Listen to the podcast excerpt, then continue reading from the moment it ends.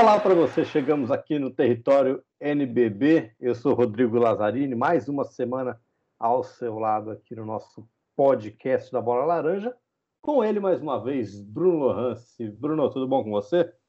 Bem, Lazar. Tudo bom, tudo certo. Ainda suportando aí a quarentena, tentando inventar o que fazer para passar o tempo, mas estou, todos saudáveis, isso que é o mais importante. Então, seguimos as recomendações e em casa seguiremos. Exatamente. Como não tem bola laranja quicando, né, Bruno? A gente vai começar a debater alguns temas, contar algumas coisas que o pessoal pediu nas nossas redes sociais para a gente divulgar e conversar com pessoas especializadas. Eu acho que um dos assuntos mais legais e uma honra poder falar de vo com você sobre isso é falar um pouco da, da sua experiência na televisão, da sua experiência com transmissões. Bruno, vamos voltar lá no comecinho. Como vocês estão sem, vocês estão sem não, ter, não, vocês estão sem ter o que fazer, velho. Estão de brincadeira. O que, que é isso? É, aqui é compromisso com o nosso público. Toda semana pode É Bruno, vamos não, podcast, não, o podcast eu apoio. O que eu apoio é o tema. O tema é muito ruim, cara. Precisa melhorar isso aí. Pô. Não, o tema, o tema é Bruno Lohance hoje. Olha vamos só, meu Deus do céu. Conhecendo a vida de Bruno Lohance. Que fase. Vai, vambora. Tô brincando. O pessoal, quer, pessoal, pessoal gosta, gosta de você. Vamos começar lá de, do começo, obviamente, né? A fase sua. É, o que, que te fez optar pelo jornalismo, essa parte esportiva? Como que entra em você tudo isso? Ah, cara, é, para mim, assim, foi tudo muito natural, né? Meu pai e minha mãe eram jornalistas, né? Meu pai trabalhando com esporte. Eu achava que algum dia na minha vida eu ia conseguir jogar basquete, o que evidentemente era uma grande mentira, só eu acreditava nisso. É... E aí meu pai já é um cara importante dentro do mercado e eu morava no Rio, meu pai morava já em São Paulo e eu vinha de férias e acabava convivendo com ele nas redações de diversas emissoras, conhecendo muita gente. Aquele ambiente também me, me proporcionava boas sensações, assim como jogar basquete. Eu também gostava de estar numa redação, né, de televisão, sentindo aquele clima e falar de esportes. E... Então acabou sendo um caminho natural quando eu já estava hum. quando eu já estava no último ano, né, do segundo grau eu falei, ah, vou fazer para jornalismo, né? Não vou prestar vestibular para outra coisa. E aí fiz jornalismo, fiz o primeiro ano no Rio, depois já no segundo ano eu vim para São Paulo. Meu pai falou, acho que é melhor vir para São Paulo porque tem mais oportunidade, as cabeças de rede, né? Não, nem tinha TV a cabo, tava, era um negócio que estava começando ainda, tinha a TVA, onde meu pai, que era hoje a ESPN, era a TVA Esportes, o Sport TV é muito tímido ainda, né, e tal, então o mercado era das, das emissoras abertas, né, esse era o mercado de um jornalista de televisão, né, então era a oportunidade de em São Paulo ter contato com mais gente, mais cabeças de rede dessas emissoras em São Paulo, exceção feita a Globo por coincidência, onde eu trabalhei mais tempo do que em todos os outros lugares depois, mas aí era muito tranquilo, assim, era uma escolha mais mais fácil. Assim, eu não, não tinha muita ideia do que eu poderia ser dentro de, um, de uma redação, mas hum. eu sabia que eu queria estar ali no bolo, eu queria estar ali no meio, fazendo qualquer coisa, e fiz, passei por muitas funções dentro da, da de televisão, né? Eu não, não comecei Sim. como repórter, não comecei como apresentador, eu comecei como estagiário. Lá em 98 eu era estagiário, né? Então, primeiro eu trabalhei numa assessoria de imprensa que era do Olivério Júnior e do Tim Teixeira, caras que por quem eu tenho uma gratidão muito grande. E nessa assessoria eu trabalhava nos times de Osasco, tinha um time de vôlei e um time de basquete, que era o time da Paula, inclusive.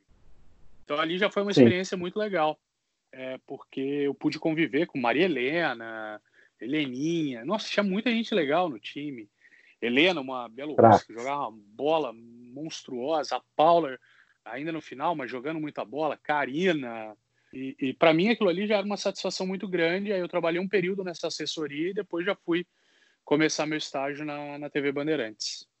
E na Band, assim, né? Você trabalhou tanto na Band como na Globo, você teve escola, não sei se pode ser considerado escolas diferentes, mas essa, essa vertente sua de, ah, eu quero ser apresentador, eu quero ser um repórter, quando que surge isso, Bruno? Quando começa Você falar, então, eu quero, eu quero estar nesse lado aqui. É, é, eu não, nunca tinha isso como objetivo, nunca tive.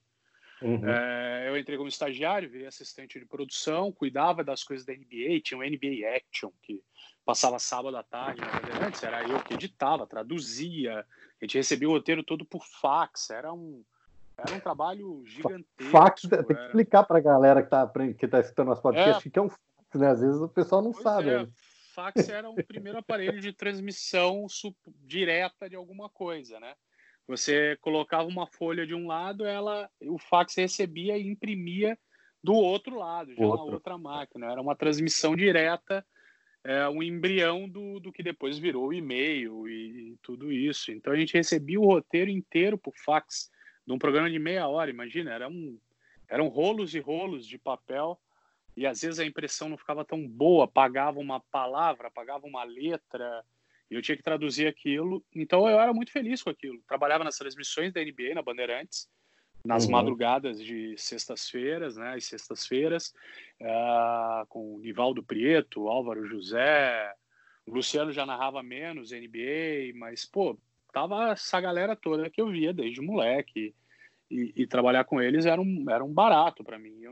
Para mim tava ótimo a vida como editor, assim, editor de texto e ajudando, aprendendo a colocar eventos no ar e, e, tudo, trabalhando dentro do switcher, que é o controle onde onde tudo é, onde tudo que vai ao ar de um estúdio, de uma transmissão passa e é produzido. Então eu curtia muito isso, eu era muito feliz com isso. Até que um dia o Toninho Neves, que era o diretor da Band, falou para mim que eu que eu tinha que fazer matéria, falou: ah, você vai fazer matéria porque eu preciso dar folga pro Pascoal, para Fernando Fernandes, para a galera mais antiga. E eu lembro que éramos eu e Fernando Nardini, que hoje está na ESPN, cara também que eu adoro, sou fã, acho bom demais. E a gente começou a fazer matéria ali. Nós dois éramos editores, produtores, e aí ganhamos a oportunidade de fazer uma, mais, basicamente uma matéria por semana. Aí eu lembro que logo depois alguém saiu de férias, eu fiz um mês inteiro e aí fiquei. Mas não era ideia, não gostava, era ruim, era péssimo, era horroroso. Mas o Toninho viu, e eu também sou outra pessoa a quem eu sou muito grato, o Toninho Neves, é, viu ali um potencial que ninguém viu. Só é. ele viu. Olô. Por isso, por isso eu sou tão grato a ele assim. E aquilo ali mudou a minha vida, né? Porque aí eu já uhum. eu fiquei, fui efetiva, efetivado como repórter. Abriram uma vaga que não que não existia é, para que eu fosse efetivado como repórter e aí passei a trabalhar direto mesmo na Band, dia a dia, fazendo treinos, os jogos. Foi um, foi um período muito, muito, muito bacana mesmo, assim. É, é, não... Aprendizado, né, Bruno? Oi, oi. Aprendizado mesmo, né? É, cara, porque são coisas que você não, não imagina, assim, né? Eu me vi logo depois, assim, eu era muito novo, né? Tinha 21 anos, basicamente, 20 para 21, 20 para 22, alguma coisa assim, eu era muito novo. Vamos lá, em 98 eu tinha 20, isso daí deve ter sido 2000, então eu tinha 22 anos, ia fazer 22 anos. É, então, assim, eu estava fazendo transmissão com o Silvio Luiz, estava fazendo transmissão com o Luciano do Vale, sabe? Era, poxa, era um negócio muito legal. E, e o basquete, nesse caso, o basquete me ajudou muito, né? Porque a gente mudou algumas coisas. Eu, o Ivan Alfal, era um coordenador que tinha na Bandeirantes na época, também um grande amigo e também apaixonado por basquete. A gente falou, poxa, então precisa botar um cronômetro também do o cronômetro de 20, 24 segundos é, para as pessoas terem noção quando está acabando a posse de bola. Não sei, acho que ainda eram 30, não lembro. Acho que já eram 24, não lembro. É, mas chega a botar o cronômetro de posse de bola. Eu comecei a fazer scout na mão. Então fazia pontos, fazia pontos, rebotes e faltas, pelo menos para ter uma noção do que estava acontecendo no jogo. E aí depois a gente passou a ter as pessoas que faziam o scout. Então assim, pô, o basquete me ajudou muito nisso para que eu me destacasse como repórter ali. Sabia do jogo, né? Conhecia as pessoas e estava conseguindo e estava conseguindo me destacar naquilo ali. Então, o basquete teve um papel fundamental nessa época para mim.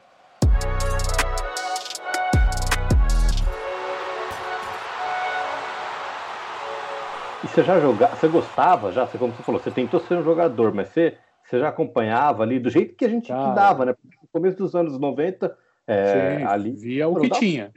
É, a gente não tinha internet, não tinha acesso ao NBA.com todo dia, né? É, eu lembro que assim, eu, eu, consegui ter internet na minha casa, na casa da minha mãe, em 95. O primeiro site que eu entrei foi o site da NBA. Isso eu lembro até hoje da cena. Conexão de escada, barulhento. É. O site da NBA era meio marrom, tipo um taco de quadra. Demorava uma vida para carregar a primeira página, mas foi o primeiro site que eu entrei na internet na minha vida. Foi o site da NBA. E eu tinha. Eu gravava tudo que passava antes de trabalhar, né? uhum. né? Tô falando isso daí quando eu morava com a minha mãe ainda no Rio, 92, 93, 94. Eu tenho, passava... eu tenho VHS até hoje, de fita gravada da NBA. É, eu perdi nas mudanças, né, do Rio para São Paulo e tal. Eu não trouxe, mas eu tinha muita coisa gravada e eu assistia qualquer jogo. Qualquer jogo eu via uh, e revia depois nessas fitas. Então, eu sempre gostei muito, muito mesmo de basquete. Muito mesmo. Então, poxa, depois isso daí acabou me ajudando muito na profissão, né? Tanto na Bandeirantes quanto na Globo, né? Já depois na frente, quando eu vou para a Globo, o basquete também me ajuda muito.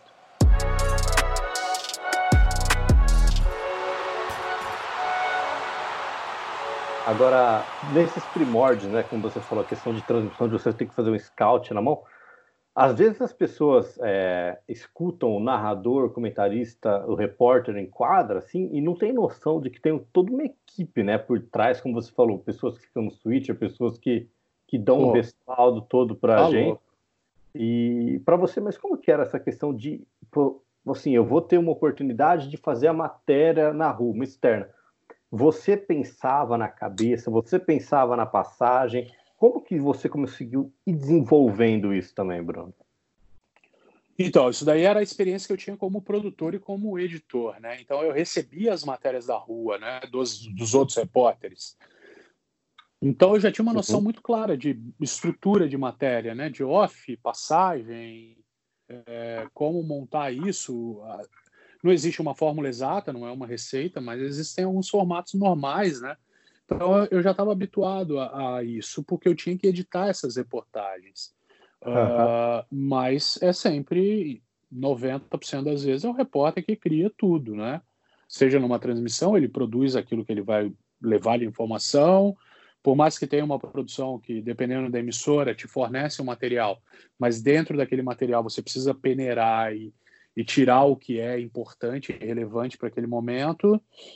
E numa reportagem gravada, você também, você tem que criar a estrutura, saber o, qual é a linha de condução que você vai dar para a matéria, qual é a abordagem que você vai dar, seguindo uma pauta, claro, uma orientação de alguém superior que te fez um pedido, mas aquilo tudo é criado por você na rua, no momento ali, né? Então é, é muito mais difícil do que, do que aqueles dois minutos que você assiste em casa, já pronto e editado por exemplo, assistindo ao Globo Esporte almoçando, você vê ali dois minutos, fala, caramba, dois minutos. Aquilo ali é um processo que demora seis, horas. sete, oito horas para ser feito, né?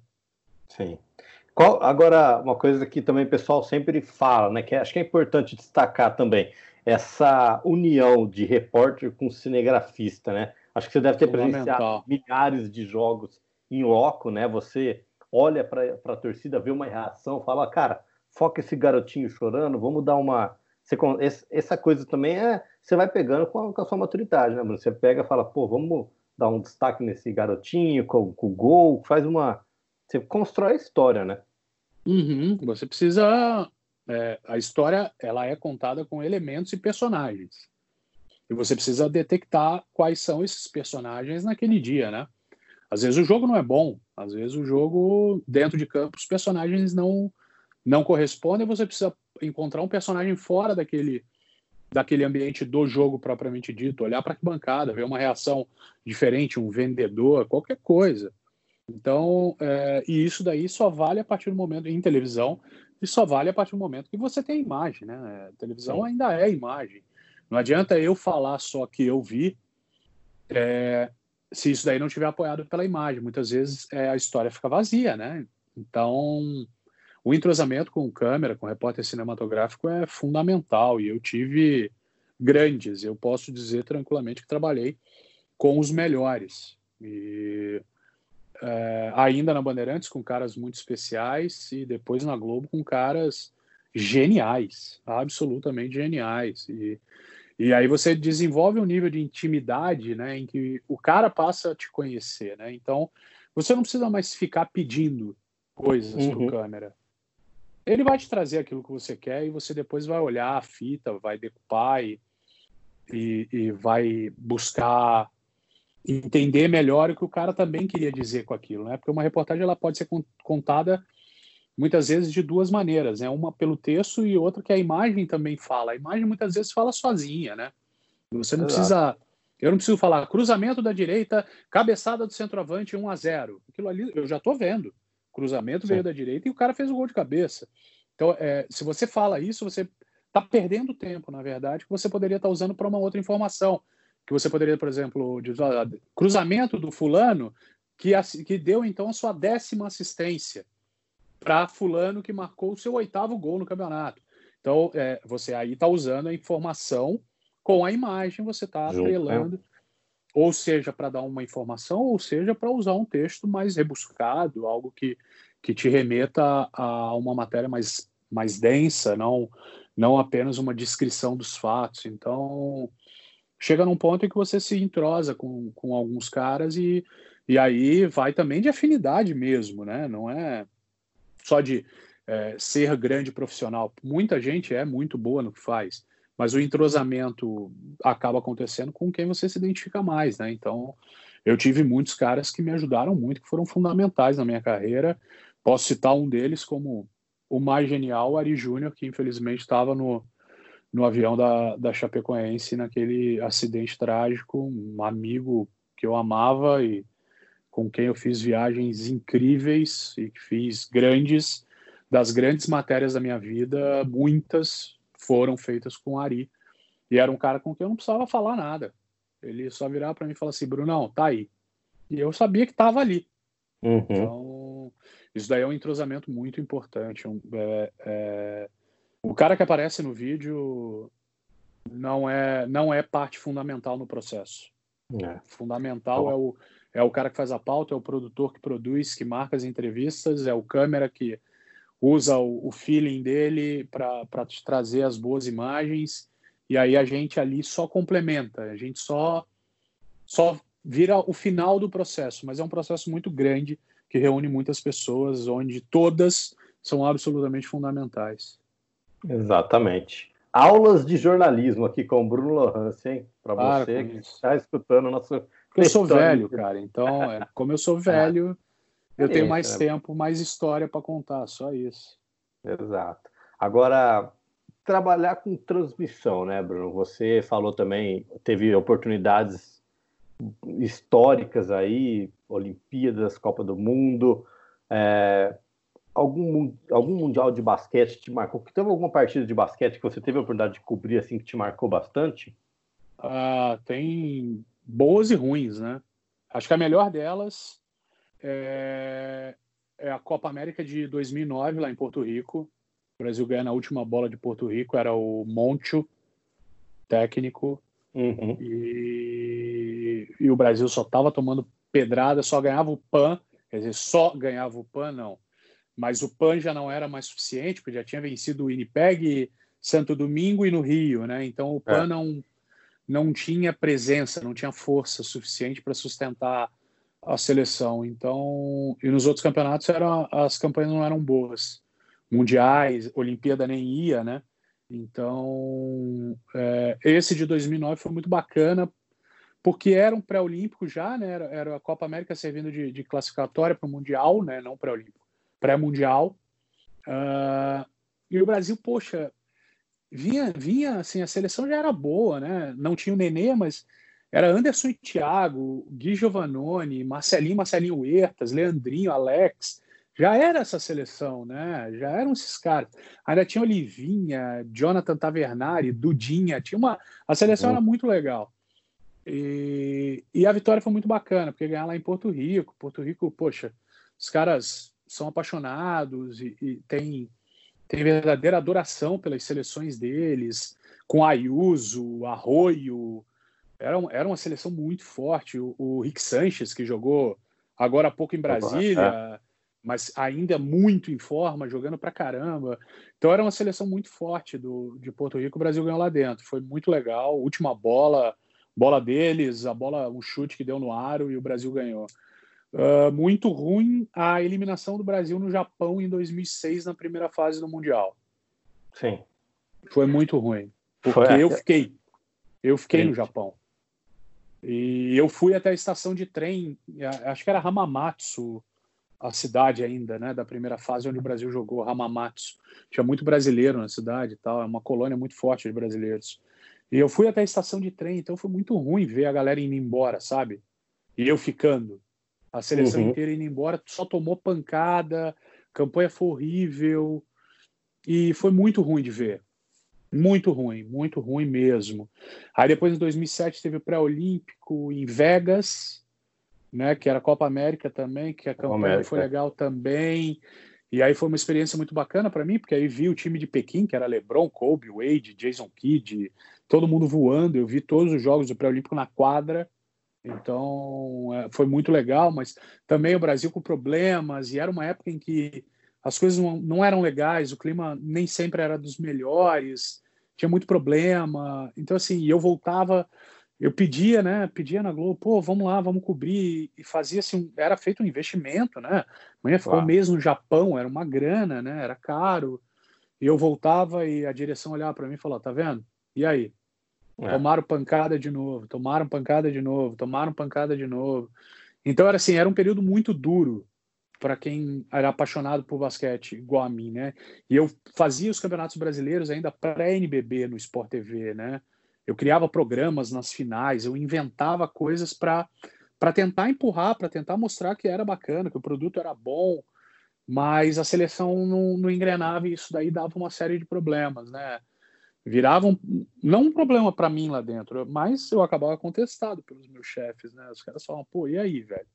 E aí? Sim. E, então, assim, por isso esse de 2009 acaba sendo tão importante, porque é uma conquista legal e, e, e a primeira Massa. grande dessa geração é. que depois que depois conseguiu fazer coisas muito especiais. Que vai depois a Londres, né, em 2012. Então, sim, é um sim. trabalho bom.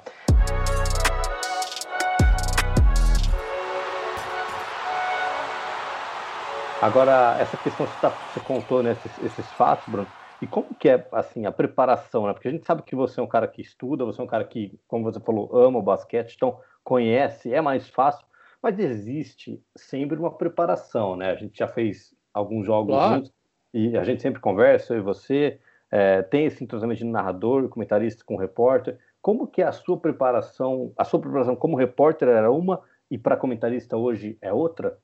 Ah, são preparações diferentes. São. É, primeiro que assim, como né? comentaristas, é, como comentarista eu consigo ter o computador na minha frente, ou tablet, alguma coisa, eu consigo ter aquilo ali na minha mão o tempo inteiro, como repórter muitas vezes não era possível, porque nem mesa você consegue ter, né? A posição de um repórter não é uma posição, na maioria dos ginásios, em campo de futebol, impossível, pior ainda. Hum. É, então eu tinha que me preparar escrevendo, anotando informações que eram pertinentes para um repórter. É, informações estatísticas, algumas histórias e muito, muito daquilo que você absorvia durante o evento. Eu acho que o Exato. importante é o que está acontecendo ali, é o fato, não é algo prévio, né? Então, mas ainda assim, eu tinha que me preparar para qualquer eventualidade de um narrador perguntar algo do passado, é, algum dado estatístico, alguma coisa, eu tinha que estar preparado. Isso daí era feito no papel e caneta, pré-jogo, em casa ou na redação na época da Globo, eu ia muito cedo, e então ia estudando e absorvendo esse tipo de informação. Depois, celular, com smartphone, as coisas vão melhorando, então você consegue ter um, outro, né? um outro acesso ao tipo de informação. Alguma pergunta eventual que seja feita que você não esteja preparado, você consegue buscar ali.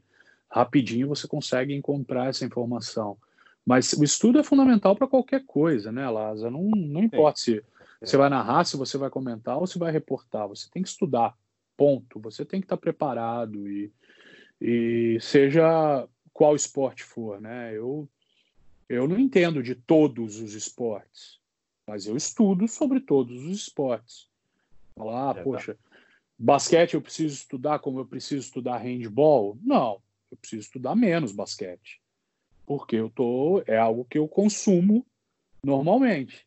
Então é o tipo de informação que diariamente eu busco. Então muitas coisas vão ficando guardadas na tua memória. Mas para tudo você precisa estudar o tempo todo, o tempo todo. Então, é por isso que eu te falei, o processo todo é muito maior do que o tempo em que você vê o evento no ar ou que você vê a reportagem no ar depois. O processo é todo é muito maior, ele começa muito antes e termina muito depois.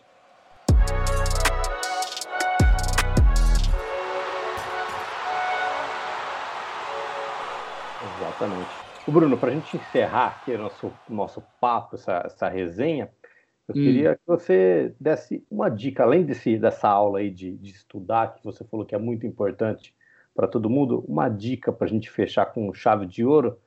É, além dos estudos, o que, que você aconselha é, pessoas que gostam dessa parte de jornalismo, pessoas que, que querem entender mais de uma transmissão?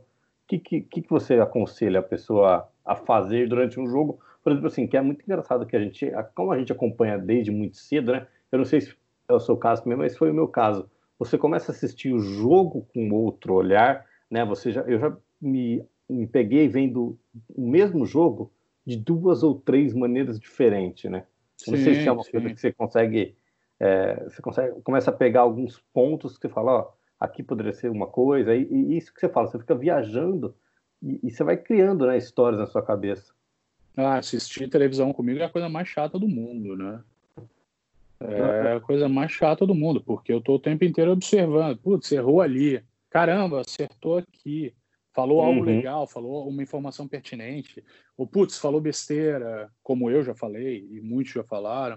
Uh, você, você fica mais chato, você fica meio, meio crítico, né? Você tá observando o tempo inteiro porque eu fui influenciado por outras pessoas na minha formação, né? Eu olhava outros repórteres e eles também me ajudaram a criar o meu estilo, a minha linha, né? E, e consequentemente eu já devo ter influenciado outras pessoas também nesse processo, né? Então, não tenho dúvida. É, eu acabo até hoje vendo muito menos para desfrutar e muito mais para trabalhar o tempo inteiro. Eu tendo participado ou não da transmissão. É, hum. Então, assim, agora, para quem quer isso, assim, a gente falou de estudar, é fundamental. O segundo é você realmente gostar disso.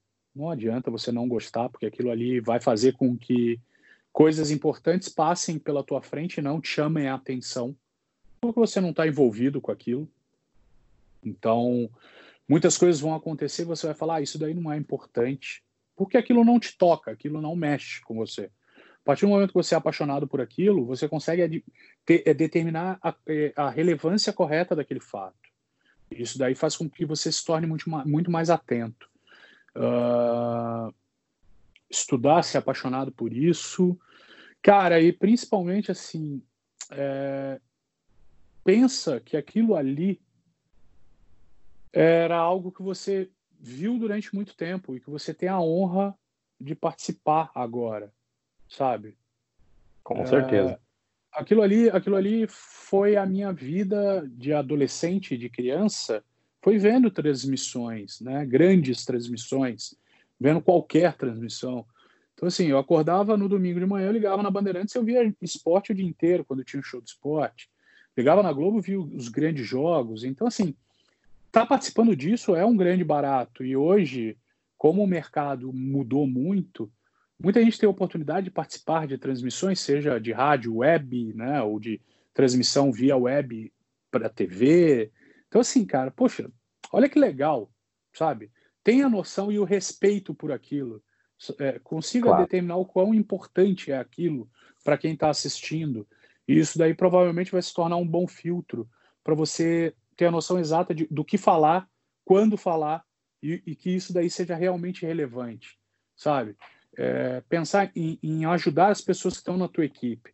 Um repórter, com uma informação bem dada, cria subsídio para um comentário do comentarista, cria uma narrativa para o narrador, ajuda a construção daquela história. Então, todas as peças vão se encaixando. Então, quando um, repórter dá uma boa informação, o narrador embarca naquilo, a narrativa dele se desenvolve, o comentarista pega aquilo e se alimenta daquela informação para criar uma linha de raciocínio que conclua o seu comentário. Então, todas as peças são fundamentais dentro de uma transmissão. Então, respeitar tudo isso é muito importante. É, e não pensar que aquilo ali vai te render uma foto no feed do teu Instagram ou um story, entendeu? Sim. Cara, isso daí vem depois, velho. Isso daí é depois, vem é por acaso. Né? Isso daí alguém vai te marcar, vai tirar um print, vai te dar um qualquer coisa. Mas você não tem que ir atrás disso, preocupar com isso.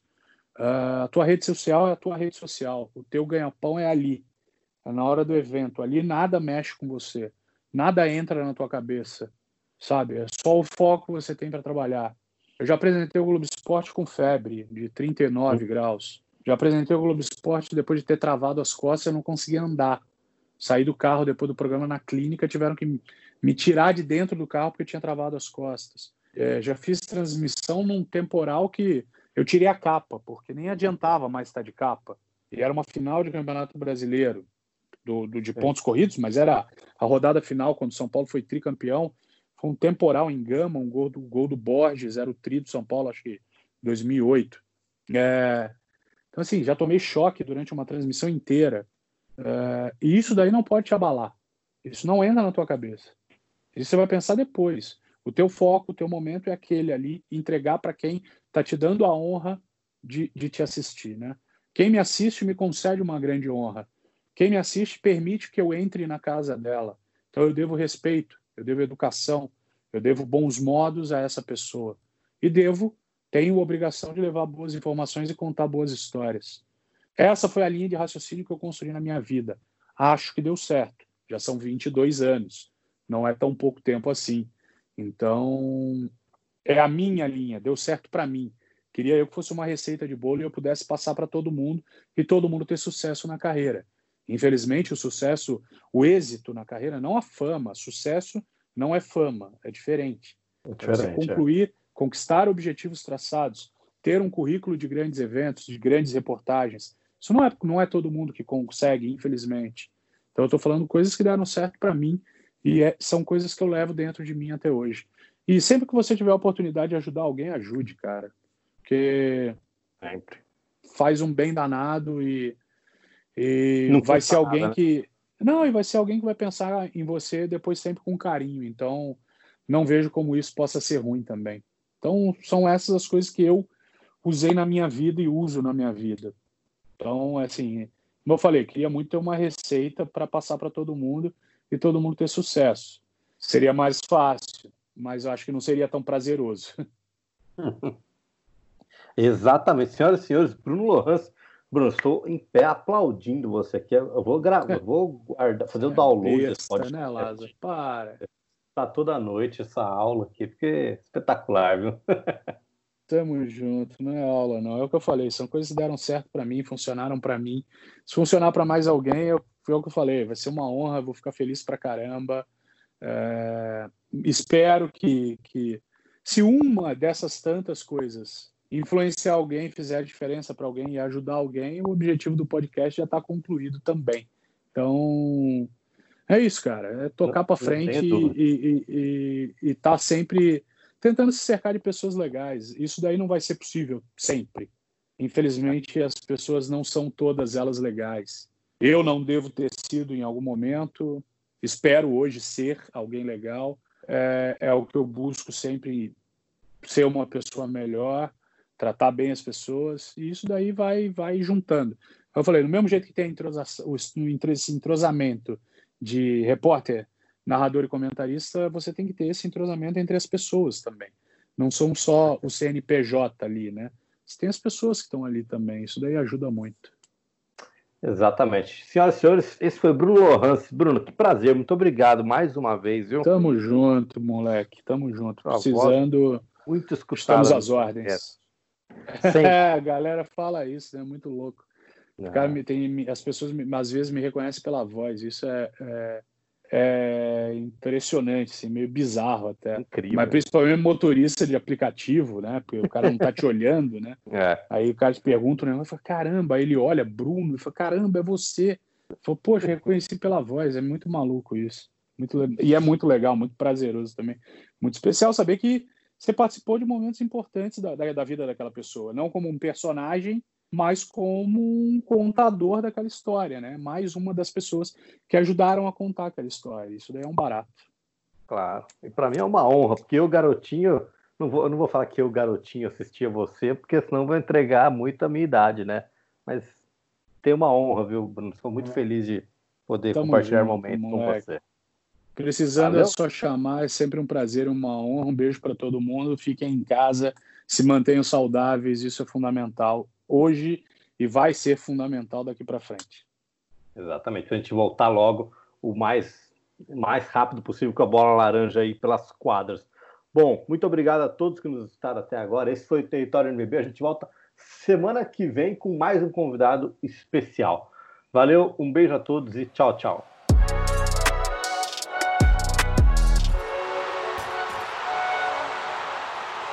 O NBB Caixa é uma competição organizada pela Liga Nacional de Basquete em parceria com a NBA e com os patrocínios oficiais da Budweiser, Infraero, Nike e Penalty, e os apoios de Unisal e Pátria Amada Brasil, Governo Federal.